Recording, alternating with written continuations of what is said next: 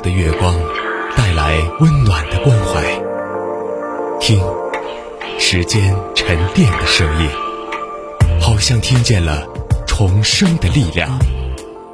九七三的声音，让文字滋养我们，让温暖洒满你的心房。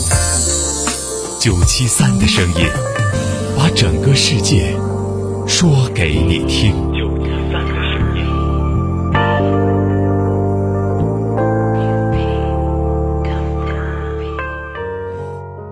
这里是九七三的声音，大家好，我是主播菊林。今天和您分享的文章是：成为自己想成为的人。我在心血管内科时，六床住着一位六十多岁的老爷子。老爷子因心律失常入院，需要做射频消融手术。找他谈病情、谈手术风险时，我扶着眼镜，一五一十照本宣科了一遍。没想到念到最后，老爷子严肃地盯着我，一本正经地说。医生，这些风险我都不怕，你也甭怕。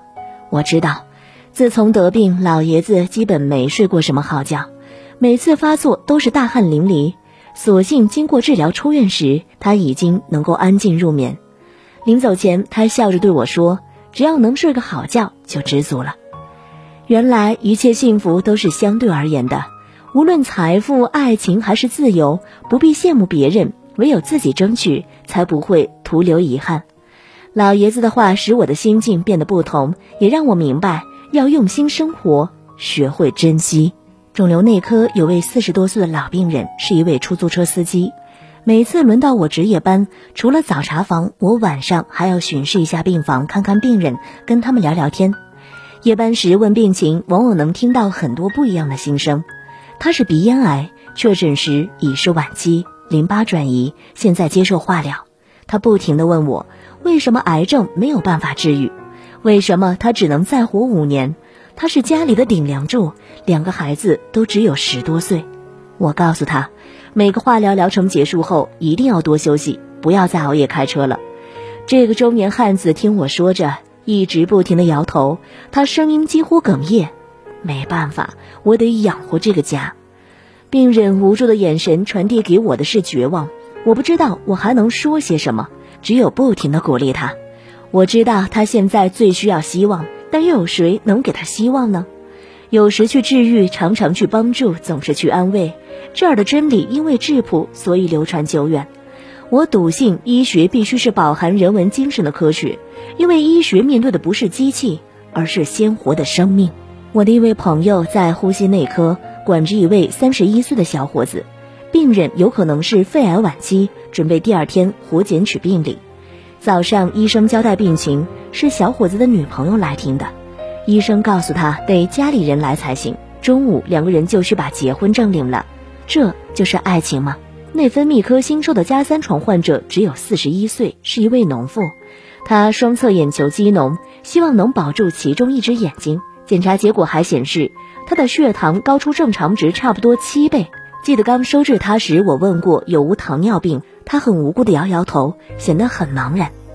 农妇的爱人是个老实巴交的庄稼汉，看上去傻乎乎的，每次交代病情时都在一旁站着，唯唯诺诺的样子。只是每次带着妻子去检查时，他都会紧紧拉着她的手。每天他都会帮她洗漱，喂她吃饭，给她包橘子。闲暇时他会推她下楼散步晒太阳，成天笑呵呵的。等到出院时，夫妻俩相互搀扶着，我驻足凝望他们的背影，落日余晖下的两个人显得格外质朴和温馨。男人动作笨拙，女人平凡无奇，而在我眼里，这样的爱情足够温暖。三年前，我事无巨细都要写在微博上；两年前，我会经常更新相册；一年前，我还在跟知己通宵达旦的聊天，而如今，情绪依然很多，但表达却越来越少。我想，这可能就是成长，感动和悲伤都要自己来扛。作为一名年轻的医生，我不一定会成功，但我一定会接受所有的磨难。我不停地告诉自己，要独立，要坚强，要勇敢。我要活得漂亮，要让自己永远善良。尽管医学路途艰辛，但我不会退缩。我会证明，在死神面前，谁最坚强。这段时间正逢高考，各种加油助威令人眼花缭乱。其实，只有进了大学才会明白，再牛的学校，也有一群人找不到的方向；再一般的学校，也总有一群人在朝着目标努力，坚定不移。分数不是判官，学校也不是结局，终有一天，我们会成为自己想成为的人。